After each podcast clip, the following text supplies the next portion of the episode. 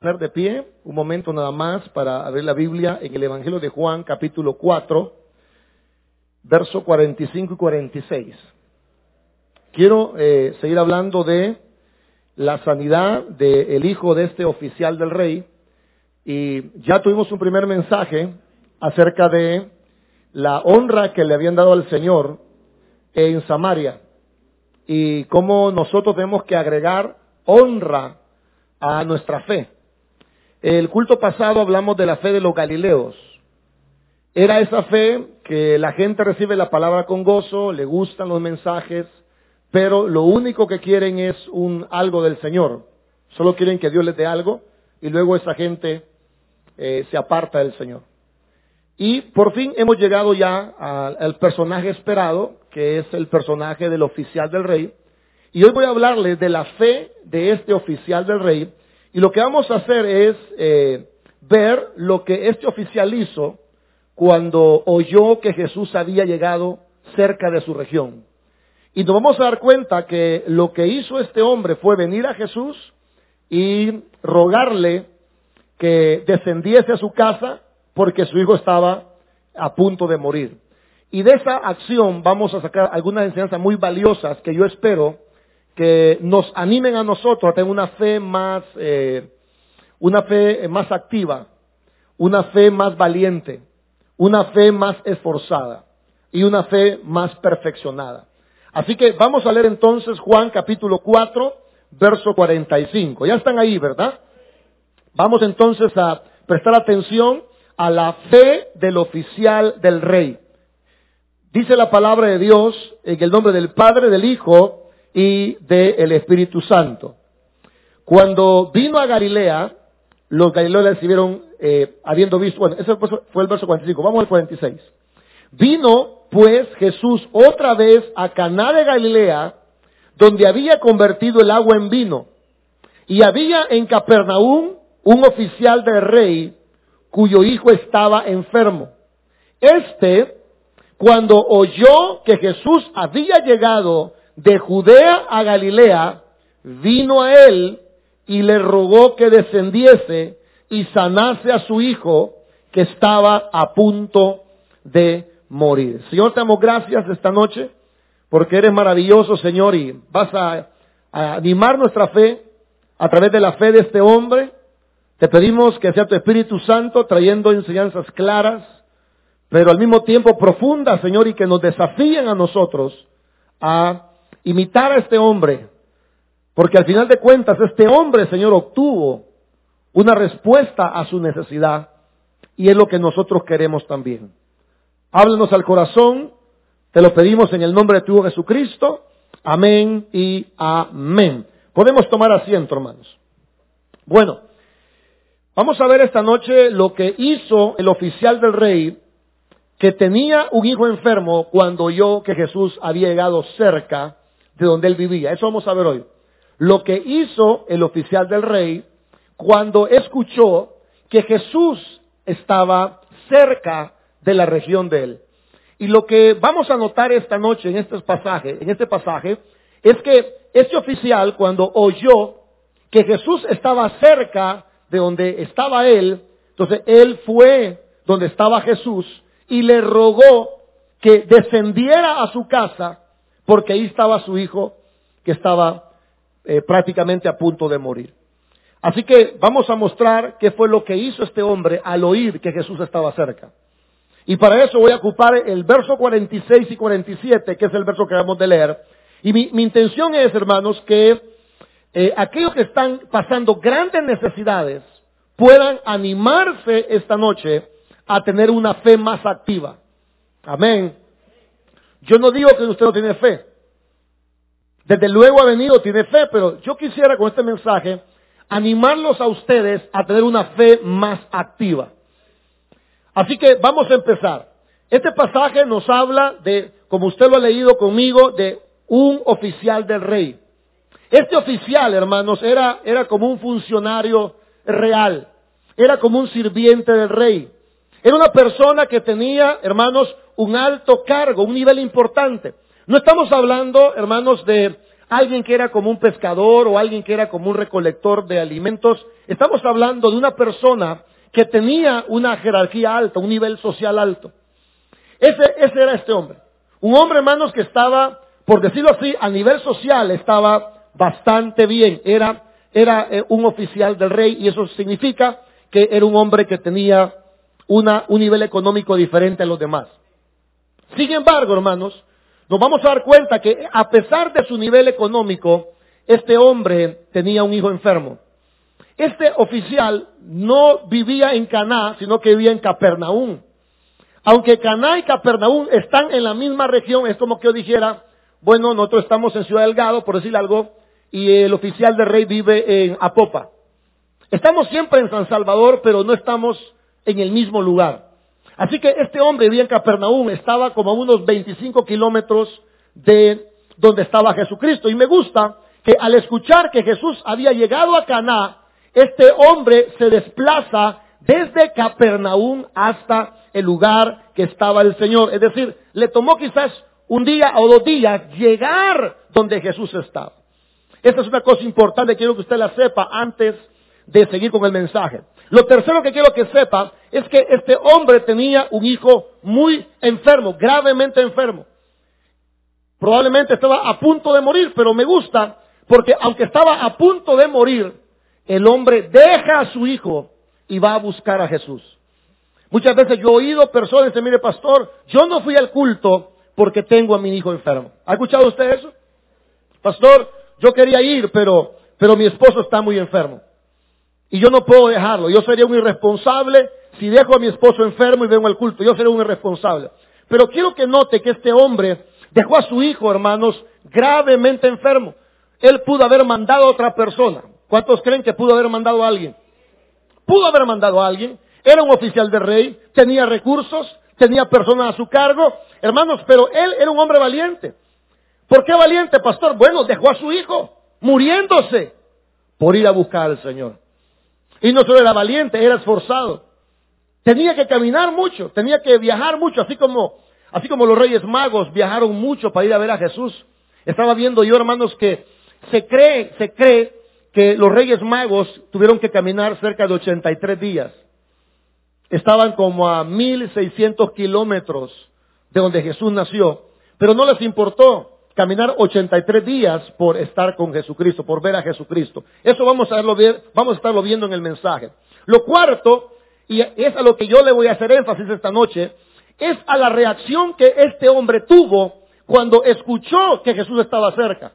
Vamos a notar en este pasaje, este hombre, hermanos, a pesar que su estaba grave, se esfuerza y es valiente y deja a su hijo al borde de la muerte, pero hizo lo correcto.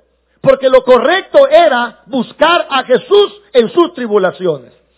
Porque vamos a ver más adelante que la Biblia dice que Dios es nuestro pronto auxilio en nuestras tribulaciones. Es decir, donde mejor tenemos que acudir, donde tenemos que ir primero, hermanos, es donde el Señor.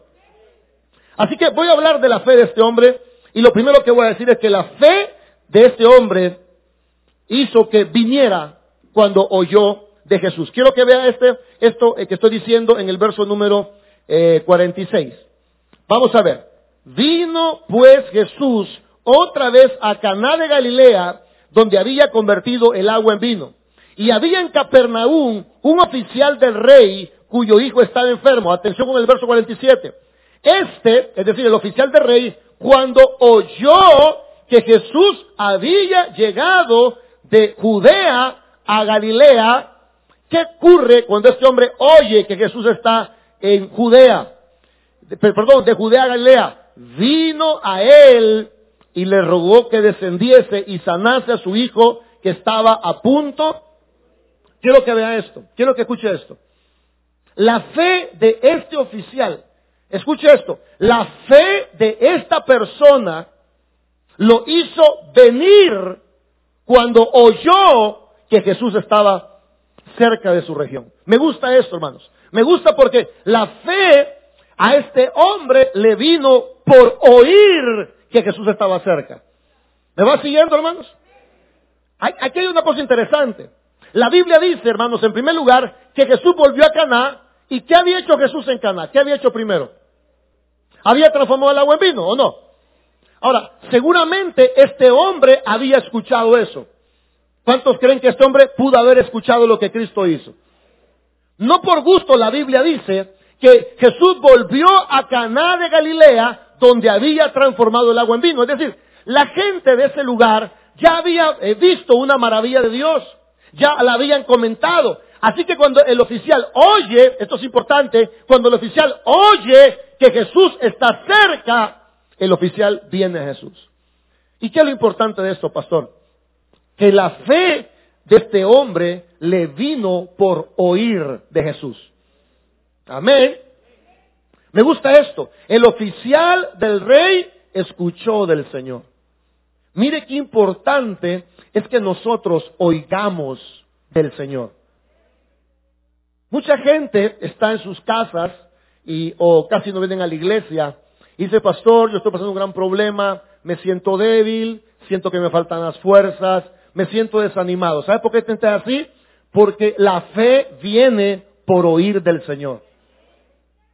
Este hombre había oído de Jesús. Este hombre había escuchado. Seguramente este hombre había oído lo que Jesús había hecho. Me gusta porque la fe viene cuando nosotros oímos del Señor. Si usted está aquí esta noche y está pasando un grave problema y se siente desanimado, ¿sabe qué necesita usted? Lo que usted necesita es escuchar más del Señor. Porque Romanos capítulo 10, verso 17 dice, y la fe, ¿qué dice? Viene, ¿por qué viene? Escúcheme. Muchos de nosotros tenemos que aprender de este hombre, porque este hombre, cuando oyó de Jesús, él tuvo fe. Y fue a buscar al Señor. Me gusta esto porque la fe viene cuando escuchamos del Señor. Es decir, se lo voy a poner en buen saboreño. La fe viene cuando escuchamos la predicación del Evangelio. Todos nosotros un día fuimos inconversos, pero un día alguien predicó el mensaje y porque alguien predicó el mensaje, la fe vino a nosotros, porque la fe viene por el oír y el oír la palabra del Señor. Amén. Ahora, yo sé que usted es cristiano y era bueno pastor, eso lo hice hace años, pero la fe sigue viniendo a nosotros. La fe no, no es de nosotros, la fe viene. La fe es un regalo de Dios. Y si usted es una persona que tiene poca fe, lo que está sucediendo es que usted no está oyendo del Señor. La fe nace, la fe se aviva cuando nosotros oímos del Señor. Y me gusta que este hombre, hermanos, había provocado, escuchar del Señor le había provocado fe. Y es, y es lo que la Biblia dice. ¿Y cómo creerán, dice la Biblia, si nadie les predica? Es decir, la predicación del Evangelio, la predicación de la palabra no puede faltar en su vida, hermanos. Si usted es una persona que ha dejado de leer su Biblia y ha dejado de escuchar sermones y ha dejado de venir a la iglesia, porque usted, bueno, pastor, yo soy una persona muy ocupada, soy como el oficial del rey, ¿verdad? Tengo tantas cosas a mi cargo y tantas cosas que hacer, y mire los niños, y mire el esposo, y mire el trabajo, y yo, no, de verdad que mire, por milagro estoy aquí sentado. Bueno, usted necesita saber que su necesidad requiere que oiga más de la palabra de Dios. Este hombre había escuchado del Señor. Así que eh, los hombres le habían contado. Me gusta, hermano, porque quien le contó a este hombre de lo que Jesús hizo, seguramente fueron los sirvientes. Porque los sirvientes eran los únicos que sabían que el agua se había transformado en vino. Por eso me gusta haber, predicado primero la transformación del agua en vino. Este hombre, hermanos, vino la fe a él porque había escuchado. ¿Estamos claros hasta ahí? Lo segundo, la fe de este hombre lo llevó a obrar. Fíjese, él no solo se quedó con el mensaje. Hay muchas personas que les gusta escuchar sermones, hermanos, pero no están haciendo nada. Estamos oyendo que el pastor dice, hermanos, escuchen sermones. Hermano, lea su Biblia. Hermano, venga a los cultos. Y hay gente que oye, dice está bien, claro que sí, pero no están haciéndolo. Fíjese que este hombre escuchó del Señor y este hombre obró conforme a su fe. Es decir, este hombre, hermanos, tenía una fe activa. Y quizás eso es lo que nos falta a nosotros. Nos hemos vuelto bastante teóricos en la Biblia. Todos aquí sabemos que hay que estar en el culto, todos sabemos que hay que leer la Biblia. Hermano, pero su vida lo está haciendo usted. ¿Lo está haciendo? ¿Se está comiendo la palabra de Dios? ¿Está devorando la escritura? ¿Está pendiente de escuchar sermones? Porque si usted no lo está haciendo, yo quiero decirle que este hombre no solo se quedó con lo que había oído, sino que este hombre actuó por lo que había escuchado. Este hombre, hermanos, se movió. La Biblia dice, y vino a él. Y eso me enseña, hermanos, que el oficial, al escuchar que Jesús había, estaba cerca, este hombre salió a buscarlo.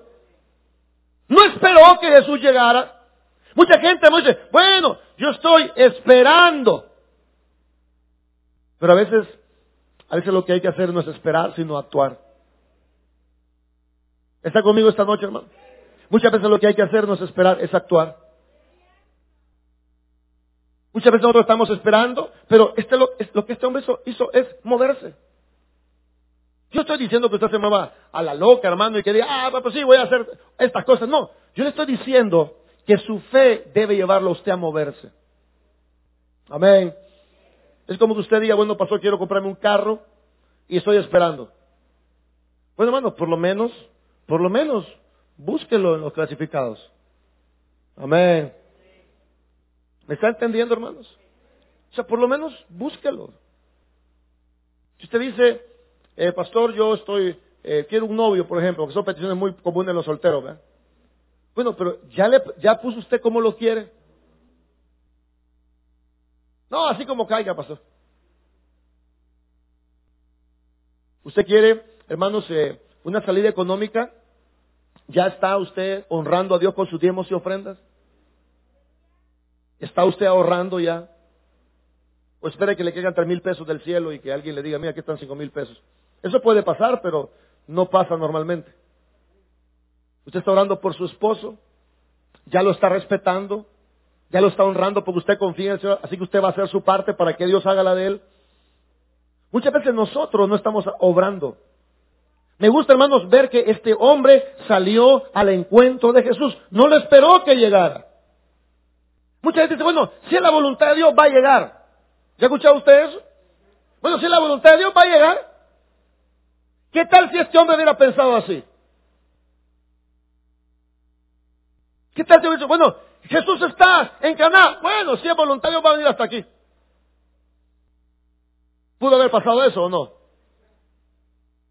Bueno, si, si Dios quiere sanarme, entonces bueno, voy a esperar porque anda Jesús por cerca de Galilea y yo vivo en Capernaum, vivo 25 kilómetros, pero si es la voluntad de Dios, entonces Dios va a venir. Yo quiero que vea que nosotros tenemos que movernos por lo que nosotros creemos del Señor. No hay que movernos a la loca, hermano, no hay que movernos disparadamente, no. Pero hay que accionar, hay que movernos. Una de las cosas a las que hemos de movernos es a la oración. Porque si creemos que Dios nos va a contestar, entonces hermanos, busquemos al Señor desesperadamente, porque Él ha dicho en su palabra, el que me busca me va a encontrar, el que pide va a recibir, y el que toca se le va a abrir. Ustedes si claman de día y de noche, ¿se tardará Dios en responderles? Por lo menos movámonos a, la oración. Movámonos a la, a la acción de orar. Y si su necesidad tiene que ver, hermanos, con algo más específico, yo le voy a invitar esta noche que usted se mueva un poquito más. Quizás lo que le ha faltado es eso. Quizás lo que le ha faltado es que usted está esperando ahí porque Jesús está cerca. No, hermano querido, hay que empezar a movernos por la fe. Si usted le cree a Dios, pues camine por la fe, no por lo que usted mira ni por lo que usted siente. Créale a Dios y cada día levántese a hacer su mejor esfuerzo porque usted está confiando en que Dios va a obrar en su vida. Este hombre, hombre, mire, yo quiero aclararles, hermano, que una fe sin obras es muerta. Si usted dice que cree y no está haciendo nada, de nada le sirve que usted diga que cree. Si usted dice que cree, pero no está haciendo nada, entonces su fe, perdón hermano, no le sirve de mucho. Porque la fe de, de, la, de la mano con las obras. Oiga eso, la fe debe ir de la mano con las obras. Si yo quiero poner un colegio, o bueno, cuando yo quise poner el colegio, yo no me quedé orando por, Señor, te pedimos por un colegio, Señor. Te ruego, Padre, si es tu voluntad, Señor, que haya un colegio en este lugar. No, hermano, yo oré de esa manera, pero fui a preguntar a Minet, por ejemplo, y bueno, ¿qué necesito para un colegio? Me sacaron un montón de cosas, hermano. Que la solvencia de la PNC, que los antecedentes penales, a mí hasta miedo me da ir a sacarlo, hermano, porque hay gente con nombres parecidos. Y si me agarran ahí, dije, con otro Giovanni que sea un delincuente. Había una cosa que se llamaba el PEI, que hasta ahorita no sé muy bien qué es, hermano. Un gran volado así. Entonces yo empecé a averiguar con la hermana Silvia, que hoy trabaja en la alcaldía. Hermana Silvia, usted que ha sido eh, su directora, ¿qué es el PEI? Mire, es el plan de no sé qué, no sé cuánto. Ah, ¿y, ¿y cómo lo hago? Yo se lo hago, pastor, me dice. Vaya, ok, empezamos a hacerlo. Y hay otras cosas que hay que hacer. Las maestras, hay que buscar las maestras. Bueno, pida currículo, entrevistemos personas. ¿Me está entendiendo, hermanos? Entonces yo hice todo ese paquete, fui a Mined, me entrevisté con las personas, me pedían esto, que lo otro, que aquí, que allá.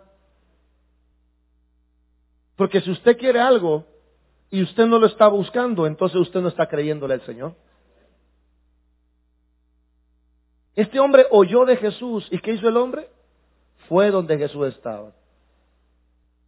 Y yo lo felicito a usted porque usted vino hoy, pero yo espero que usted sea de los primeros que esté en los cultos porque usted está creyendo de que Dios va a hacer un milagro en su vida. Amén. Pero si usted está creyendo, hermanos, pero no está viniendo. Amén.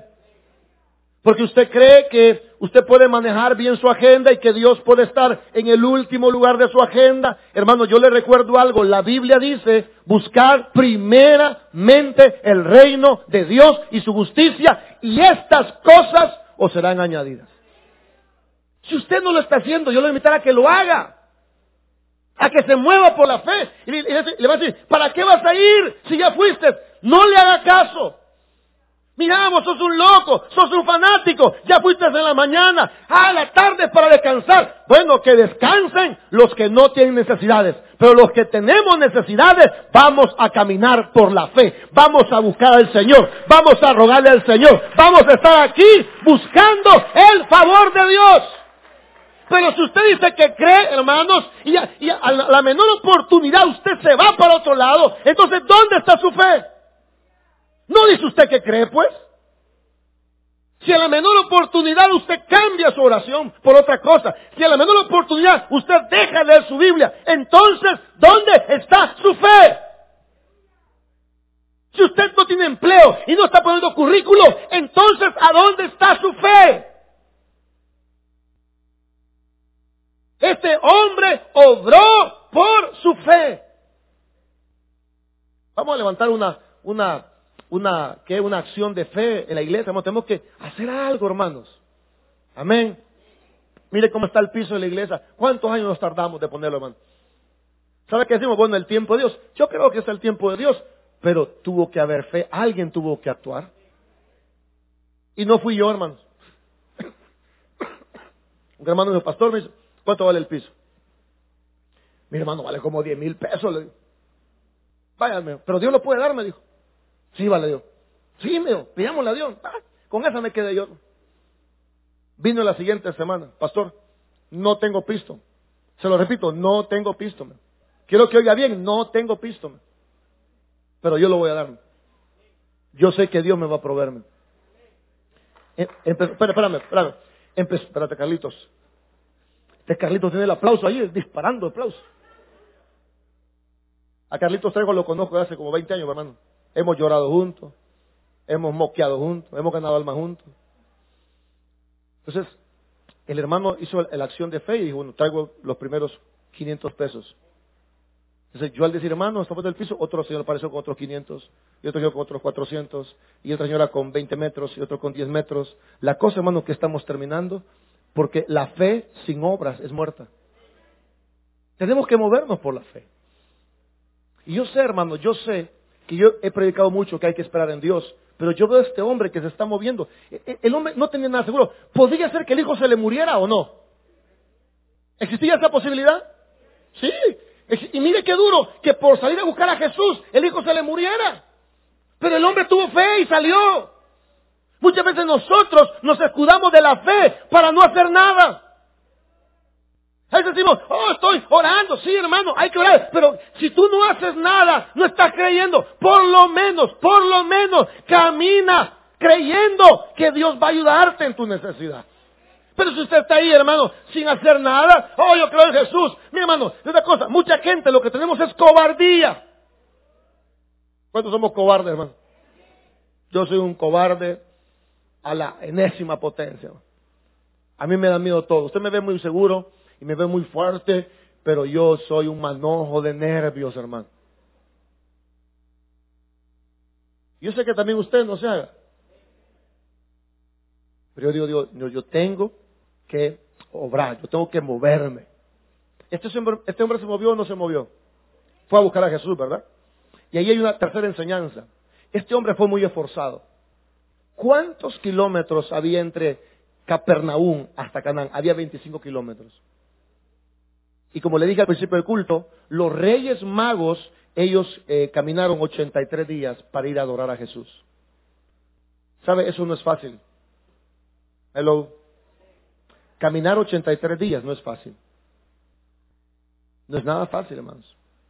No crea que es como ahora que usted pide un Uber. Bueno, y aunque hay Uber, la gente no viene. No crea, hermanos, que está tan cerca como su casa. Yo me admiro que muchos de ustedes viven cerca, gracias a Dios. Ciudad Delgado está cerca, creo que hay un kilómetro de Ciudad Delgado. Yo creo que hasta a pie se podría venir usted. Y de paso usted le cae de ejercicio y rebaja un par de kilos. ¿Verdad que podría ser un buen ejercicio? Los reyes magos caminaron 83 días. Y este hombre caminó 25 kilómetros. ¿Sabe qué me está diciendo la Biblia? Que este hombre fue muy esforzado. A veces nosotros queremos las cosas muy fáciles, ¿verdad? ¿Verdad que la gente dice, si es de Dios, va a ser fácil? Y cuando hay trabas, hay obstáculos, ah, no, no, hay obstáculos, no es de Dios. Bueno, pero a veces van a haber obstáculos. A veces no va a ser fácil. Quiero contarles, hermanos, que eh, hoy fui a Minet, por eso está lo del colegio, fui a Minet y me dice, mire, eh, eh, Don me dicen a mí, no me pueden el nombre, mire Don me dice. ¿Cómo que don? Pastor le iba a decir yo. Mire, don Mes, le falta este permiso, consígalo. Fíjese que ya lo pedí en la alcaldía y, fíjese que, no me lo han dado. Va, mire, vaya a buscarlo, me. vaya a buscarlo, va a hablar con don Neto, me dijo. Va a hablar con el alcalde, búsquelo, me. porque si no le da este permiso va a estar en problemas. Le hablé a, hermana, a una hermana que trabaja en la alcaldía, hermana, ¿Y dónde anda el alcalde ahorita? Mire, va para la comunidad Peralta, porque andan fumigando. ¿Y a qué hora va a estar ahí? A las 11. Allá anda en la comunidad Peralta, yo a las 11. Abatido, hermano. Dije, si no me conocen, decía. Y si me agarran por un desconocido, allá estaba a las 11 yo con los del CAN esperando al alcalde. Bueno, once y media, once y cuarenta y cuatro, no llegaba el don, don Neto, hermano. Y, le digo a, los del CAN, mire, y, va a venir? Mire, ya no va a venirme. Creo que a las dos va a venirme. Bueno, me vine a hacer la oración del mediodía, me comí mis verduritas hoy, y a las dos me fui otra vez a la comunidad Peralta. Y la que pasa es que ahí nadie me conoce a mí, hermano. Yo, Señor, Padre bendito, no voy a quedar aquí como un mártir, Señor. ¿Usted me entiende por qué, va? Va. Estaba ahí, hermanos, con mis lentes, con mi, mascarilla. Y me dice la señora, pastor, me dice. Oh, aleluya. Sí, soy yo. ¿Qué anda haciendo? Anda con el alcalde, me dice. No, no, lo ando buscando, le digo. Ah, mire, me dice, ya va a venir, ya va a venir. Las dos y algo nunca va el señor alcalde. Y me dice, mire, ¿por qué no lo va a buscar? Le voy a prestar a mi hijo, me dice. Vaya a buscarlo, me Y me meto en la comunidad Peralta. Y en la línea del tren con un niño, no te vas a esperar de mí, cipoteleo, porque no, que, no salgo de aquí. Y me encuentro unos bichos fumando marihuana. Yo, Dios bendiga, amén. Bendiciones. Yo digo, ¿qué estoy haciendo aquí, Señor? Es que yo estoy creyendo, hermanos, Yo estoy creyendo que Dios va a hacer algo lindo aquí en el colegio, lo estoy creyendo. Tengo que ir a buscarlo. No, y no llegó, hermano. Y yo en media comunidad Peralta y sin el alcalde, hermano. Pero mire cómo Dios me dice un, señor del CAN. Mire, ahí está el director del distrito, me. Hable con él. ¿Cómo se llama? Le digo, don Raúl, me. Hey, don Raúl, le digo, y vuelve a ver. Mire, fíjese, yo soy el pastor de la iglesia la Garita. Tenemos un permiso de la alcaldía que no me ha dado. ¿Y cuál es? Y ya le mostré los papeles, hermano, ya hizo unas llamadas ahí. Ya le vamos a resolver. Pero eso no lo puedo hacer en mi oficina, hermano. Tengo que ir a meterme en la comunidad Peralta a buscar al alcalde. Yo no puedo decir, ah, porque si es de Dios. Amén. Si es del Señor, a mí me va a ir a buscar el alcalde. Ahí se va a estar sentado, hermano. Porque así somos, ¿verdad? Cuando hay que ir a un lado, cuando hay que ir a otro lado, cuando se pone la cosa peligrosa, cuando es difícil, cuando hay que pagar un pasaje, cuando hay que contratar un abogado, cuando hay que contratar un ingeniero, un arquitecto. Bueno, no es Dios. Por eso es que la iglesia no ha logrado más, porque aún Dios le dijo a Josué, esfuérzate y sé valiente, porque yo estaré contigo donde quiera que tú vayas. Eso dice la palabra del Señor. Amén. Este hombre fue esforzado. Y yo, a mí que me huele que hay un montón de gente aquí sentada que está esperando cosas y no quieren esforzarse. Quieren grandes negocios, pero no quieren empezar vendiendo chocobananos.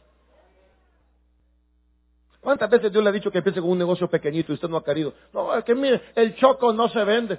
Cabal, con su actitud menos, hermano. Con su actitud menos. Este hombre se esforzó. Es otra característica de la fe. Otra característica de la fe es que fue valiente. ¿Por qué valiente, pastor? Bueno, fue valiente, hermanos, porque dejó a su hijo a punto de morir. ¿Usted cree que ha sido fácil dejar a su hijo muriendo por ir a buscar a Jesús? ¿Usted cree que fue fácil a este hombre dejar a su hijo agonizando por ir a buscar al Señor? Ese hombre fue muy valiente. Lo dejó agonizando. Muchas veces nosotros eh, no queremos eh, dejar a nuestros parientes enfermos, por ejemplo. Y dice, bueno, es que está muy enfermo. Pastor, ¿y sabe qué digo en mi fondo? Bueno, la verdad que no somos, ni médicos, hermano. Si le agarra un patatúa a su esposo, lo más que va a hacer usted es ponerse a llorar porque no podemos hacer nada. La vez pasada estaba, eh, murió la esposa del hermano de la O, del hermano Lo que también murió. Y me dice, pastor, pastor, mi esposa se está muriendo. Y llegamos con unos hermanos, y en eso eran los paramédicos, hermanos. Uno que le toca solo ver, hermano, que le mete una inyección, que le ponen una cosa aquí, que le empujan el pecho. ¿Y qué va a hacer uno, pues? La gente dice, es que mi niño está enfermito, ¿y usted qué va a hacer, hermano? Es que mi esposo, ¿y usted qué va a hacer? ¿Sabe lo que pasa? Que a veces nosotros, eh, nuestra fe no es valiente. Nuestra fe de quedarnos y tocando de la cabecita y, ni orando tan siquiera, solo viéndola ahí. Y está bien, amigo. Y el bicho ahí, hermano. Movete, Raulito. Anda a jugar.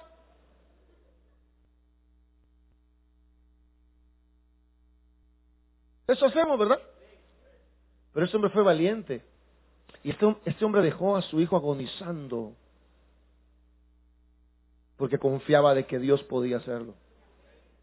Yo espero algún día que usted, cuando esté en un gran aprieto, diga, Señor, aunque esté en un aprieto, yo voy a estar en tu casa porque yo sé que tú eres el único que puedes ayudarme y sacarme de ese problema. Amén. Hermanos, este hombre tenía una fe, también una fe muy acertada. Porque en su peor necesidad salió corriendo a buscar a Jesús. Muy acertado, ¿no le parece? Muy acertado. Porque el Salmo 46 dice, Dios es mi refugio y Dios es mi fortaleza. Él es mi pronto auxilio en mis tribulaciones. Le voy a traducir eso. Tenemos que refugiarnos en Dios, tenemos que fortalecernos en Dios y al primero que tenemos que acudir es a Dios.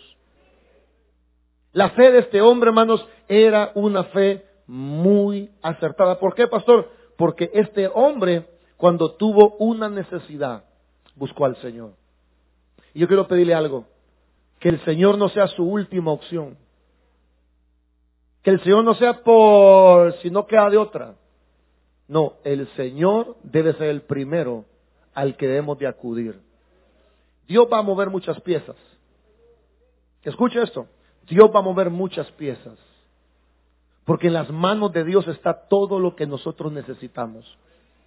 Pero nuestra primera opción debe ser el Señor. Cuando usted tenga un problema, póngase de rodillas y dígale, Señor, yo necesito tu ayuda yo creo que tú me puedes ayudar. Así que después de orar me voy a levantar, me voy a esforzar, voy a ser valiente, voy a hacer lo que tengo que hacer y no voy a estar desanimado ni te voy a echar la culpa. Voy a caminar seguro, Señor, porque tú eres mi primera opción y tú vas a hacer que las cosas obren para nuestro bien. Porque eso dice la Biblia. A los que aman a Dios, todas las cosas nos van a ayudar para bien. Así que Dios, hermanos, no sea su última opción. Otra vez que le den un problema, de rodillas al Señor. Búsquelo a Él. Y después de orar, levántese. Haga lo que tenga que hacer y confíe de que Dios estará ahí para respaldarlo y para ayudarle pronto en sus necesidades. Démosle un fuerte aplauso al Señor. Amén. Porque eh, estamos cortando los tiempos porque hoy el culto es un poquito eh, corto y queremos también ministrar y orar por las necesidades. Y espero que esta fe del oficial del rey nos sirva a nosotros para que nuestra fe sea un poco más activa. Amén. Que podamos confiar en el Señor y acudir al Señor lo más pronto posible. Así que doy las gracias a todos los que han dado, han aportado. Me doy cuenta, me doy cuenta, algunos aportan económicamente y otros aportan a través de sus oraciones y otros aportan a través de su esfuerzo. Así que todos somos valiosos, hermanos, todos somos importantes. Así que muchas gracias por los que han dado para el proyecto del piso. Eh, como puede ver, le cambiamos el tono al, altar porque ese azul es, mucho mejor que el que tenía. Nos falta iluminar, ver algunos detalles, la alfombra. Hemos tapado allá eh, esa manta roja porque estamos trabajando el bautisterio. Vamos a tener un, un bautisterio muy bonito, primero Dios y ya estamos terminando con los baños. Si alguien puede venir a poner las tazas del baño de hombres, porque ya está solo venir a ponerlas. Así luego ponemos las divisiones. Y agradezco a los que han dado. Muchas gracias, hermanos. Yo sé que Dios no se va a quedar con nada de lo que ustedes han dado. Así que vamos a seguir eh, apoyando la obra de Dios y vamos a cantar Tu fidelidad, Señor, es grande. ojos, que levantaras tus manos y cantaras esto conmigo. Tu fidelidad es grande tu fidelidad incomparable es. Nadie es como tú, bendito Dios. Grande tu fidelidad. Señor, gracias te damos. Gracias porque te vamos conociendo un poquito más, Señor. Porque este hombre nos enseña mucho. Nos enseña a movernos, Señor. Una fe que obra. Una fe, Señor, valiente, forzado. Tú tienes todo lo que necesitamos, Señor. Que en ningún momento nos sintamos derrotados. Que en ningún momento nos sintamos desamparados. Tú eres nuestro amparo. Tú eres nuestra fortaleza. Tú eres nuestro pronto auxilio en las tribulaciones.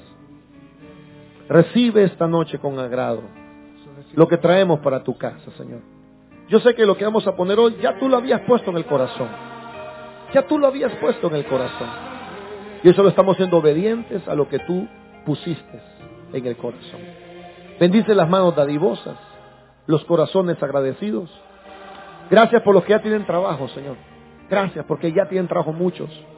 Pero seguimos orando por los que no tienen. Señor, tal es ese empleo.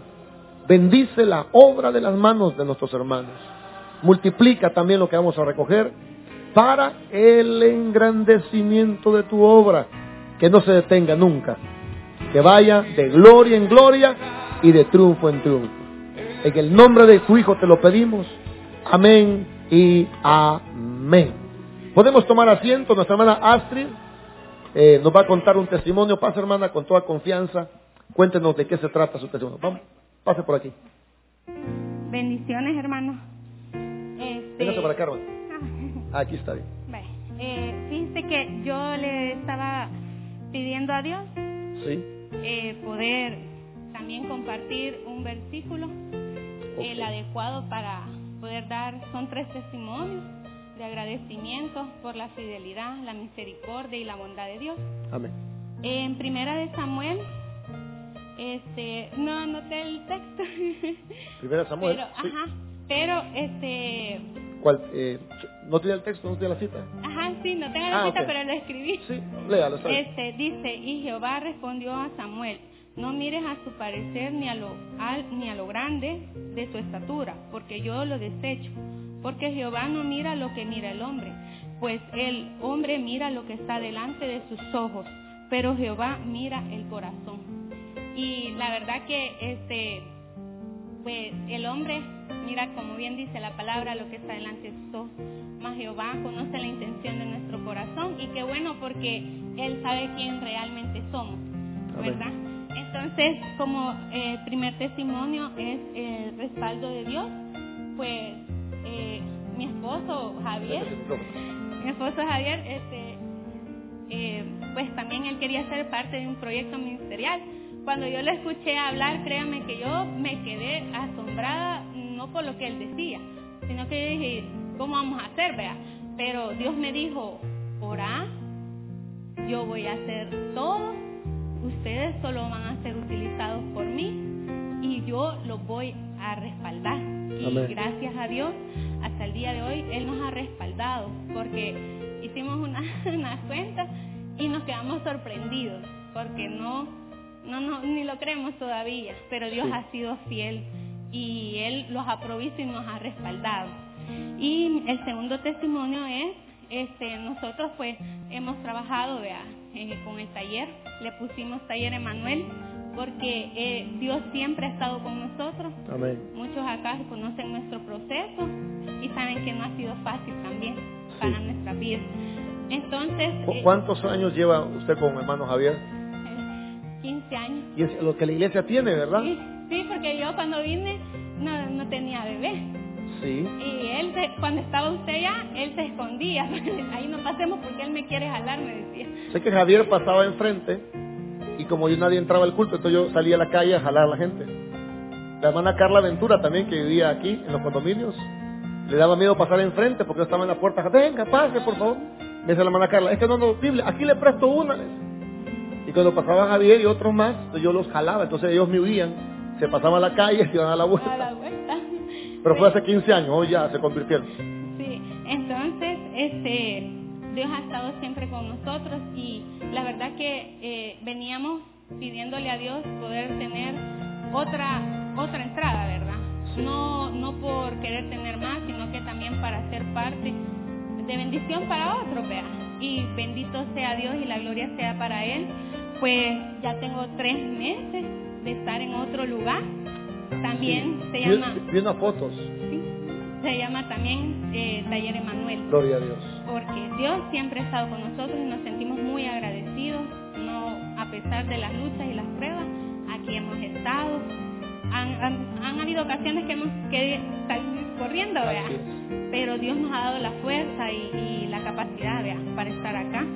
Y el tercer testimonio es que ese teníamos bastante tiempo de pedirle a Dios, de decirle, Señor, pruébanos, queremos ser de bendición, queremos eh, ser parte de un ministerio que andemos en las calles, pero para eso necesitábamos un vehículo más adecuado para poder bendecir a las personas de la calle con la palabra de Dios, con el alimento y para la gloria de Dios, hermano, créame que cuando recuerdo eso me dan ganas de llorar, porque la persona buscamos un, él busca un pica. Y créame que no llegamos al precio que él quería, pero Dios me dijo, nos dijo que ofreciéramos. Ustedes díganle que Ahí, tanto ahí está la fe que obra. tanto. Créame que el miércoles yo le dije al Señor, Señor, porque el Señor cuando le ofrecimos, o sea, él no, dijo, no, precio es de locura. dijo. Entonces, este, yo estaba sirviendo en escuela bíblica y yo allá le dije este miércoles, Señor, prometo dar testimonio para tu gloria y tu honra. Si tú nos regalas este picas, porque no es para nosotros, sino que es para servirle a usted en las calles. Y para la gloria de Dios, el Señor ya me había dicho que no, pero de ahí él mismo dijo que sentía que era de Dios y aceptó. Y para la gloria de Dios, eh, nuestro ministerio para servirle a Dios se va a llamar Ministerio Emanuel. Y primero Dios vamos a andar compartiendo la palabra y alimentos en la calle. Y esto es en agradecimiento por las maravillas, la misericordia y la bondad, porque no somos merecedores ni dignos, pero Él en su gracia y en su amor nos ha escogido para ser parte de la bendición. Amén. Fuerte aplauso. Gracias, hermana. Allá. Qué increíble. Bueno, hace 15 años las cosas eran diferentes, ¿verdad? Yo los, conocí muy jóvenes a ellos, con muchas dificultades, con muchas luchas, y la verdad que me quedo admirado lo que Dios está haciendo con ustedes. Eh, quiero decirle que el hermano Javier fue la persona que vino hace un par de meses atrás, dijo, pastor, no tengo dinero, pero yo le voy a dar el piso a la iglesia. Y hoy está contando que tiene otro transporte, que va a andar predicando, dando comida. Y me gusta porque ellos saben que no son ellos, sino que Dios en ustedes. Y me siento maravillado de lo que Dios está haciendo. Y como usted dice, hermana Astrid, porque Dios no mira lo que mira el hombre, el hombre mira lo que está delante de los ojos, pero Dios mira el corazón. Damos un fuerte aplauso a Dios por sus vidas. Qué increíble, qué increíble. Aunque mi papá me regaña, me, dice, no digas increíble, me dice. Como que no lo crees, me dice. Decir maravilloso, me dice. Bueno, qué maravilloso, hermanos. Qué maravilloso ver cuando Dios bendice familias y estas familias quieren bendecir la obra de Dios. Así que, bueno, nos queda un buen tiempo para orar. Vamos a cerrar nuestros ojos. Padre que está en los cielos, te damos gracias, Señor, porque podemos ver que nuestra iglesia, la iglesia tuya aquí en la, aquí en la garita, Señor, está siendo levantada, Señor. Y cuando digo que está siendo levantada es porque tú estás levantando personas, prosperándolos, bendiciéndolos. Y nosotros no queremos quedarnos atrás. No queremos, Señor, nosotros estar ahí solo escuchando testimonios, solo escuchando que otros, Señor, prosperan, que otros avanzan. Nosotros queremos, Señor, también nosotros ver tus maravillas. Y hoy al estudiar tu palabra, vemos a este hombre, Señor, oficial del rey. Escuchó y obró y fue esforzado y fue valiente y te buscó a ti en su necesidad. Yo creo que muchas veces nos faltan a nosotros esas cualidades que tenía este hombre. Así que esta noche yo lo voy a, desafiar a usted en la fe. Yo quiero que usted piense ahorita en su petición más grande en aquella cosa que usted quiere. No le va a ser difícil encontrarla porque está en su mente, en su corazón está esa necesidad. Yo sé que usted la tiene fresca en su corazón, fresca en su mente. Usted la tiene ahí. Yo quiero desafiarlo a usted esta noche a que empiece a moverse, a que empiece a obrar.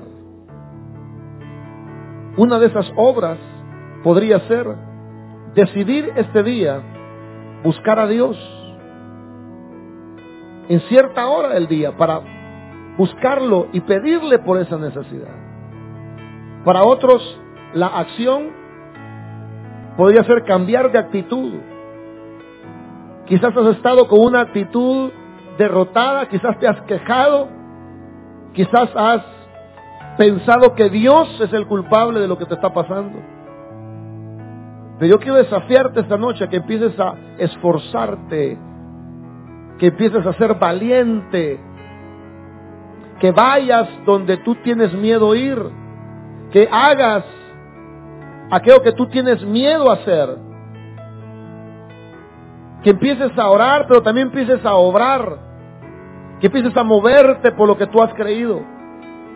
Y si las cosas se ponen difíciles, yo quiero pedirte que no dejes de creer No importa que te digan que no. No importa que te digan que no se puede. Tú estás confiando en el Señor.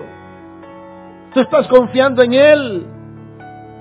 Y si las cosas no te han salido bien estos días, quiero decirte que no tienes por qué desanimarte. No, no, no, no, no te desanimes. Alégrate esta noche. Porque todo lo que Dios permite, todo lo que Dios permite, siempre es para tu bien. Siempre es para tu bien, no es para tu mal. El Señor no quiere avergonzarte, el Señor no quiere avergonzarte. Solo que Él a veces nos pasa por momentos difíciles, por situaciones difíciles. Y esta noche yo quiero hacer un llamado a aquellas personas que quisieran hoy, hoy, comprometerse, no con Dios, con ustedes mismos, de empezar a moverse por la fe, de empezar a moverse por la fe. No te digo que empieces a moverte de una manera alocada, ni de una manera sin dirección, sino que empieces a moverte en aquella área que tú necesitas la ayuda de Dios que empieces a moverte. Quizás tú estás mal de salud. Tu problema es el estómago, quizás. ¿Qué vas a hacer para mejorar? ¿Qué vas a hacer para moverte por fe? ¿Qué vas a hacer? Tu problema es que tu economía está baja, estás endeudado. ¿Qué vas a hacer? ¿Qué vas a hacer? Yo sé que crees, yo sé que confías en Dios, pero ¿qué vas a hacer? Porque así como Dios prospera a unas personas, también puede prosperarte a ti. Dios no hace excepción de personas. Dios no hace excepción de personas. ¿Qué va a hacer usted?